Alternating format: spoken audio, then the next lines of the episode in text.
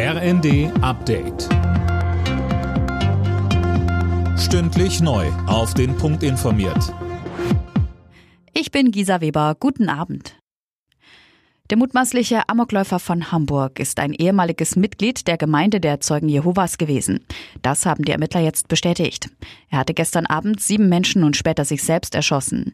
Als Sportschütze kam der 35-Jährige legal an die spätere Tatwaffe und unfassbar viel Munition. Das sagte Thomas Rathsoweit vom Staatsschutz. Am Tatort wurden insgesamt neun leere Magazine aufgefunden. Weitere 20 gefüllte Magazine führte er in einem Rucksack bei sich. Zwei Magazine führte er am Mann.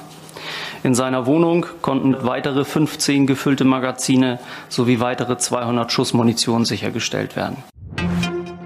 Auch über Deutschland hinaus ist das Entsetzen nach dem Amoklauf in Hamburg groß. Auch die US-Regierung verurteilte die sinnlose Gewalttat, sprach den Angehörigen der Opfer ihr Beileid aus und betont, niemand sollte Angst um seine Sicherheit haben, wenn er ein Gotteshaus besucht.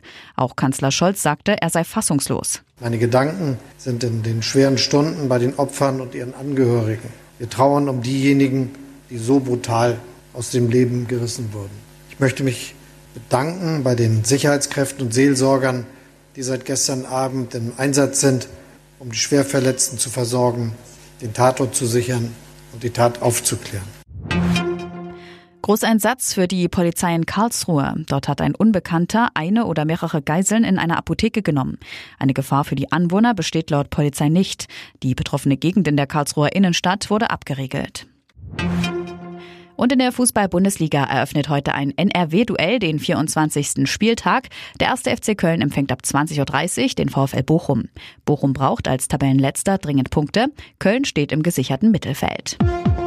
Alle Nachrichten auf rnd.de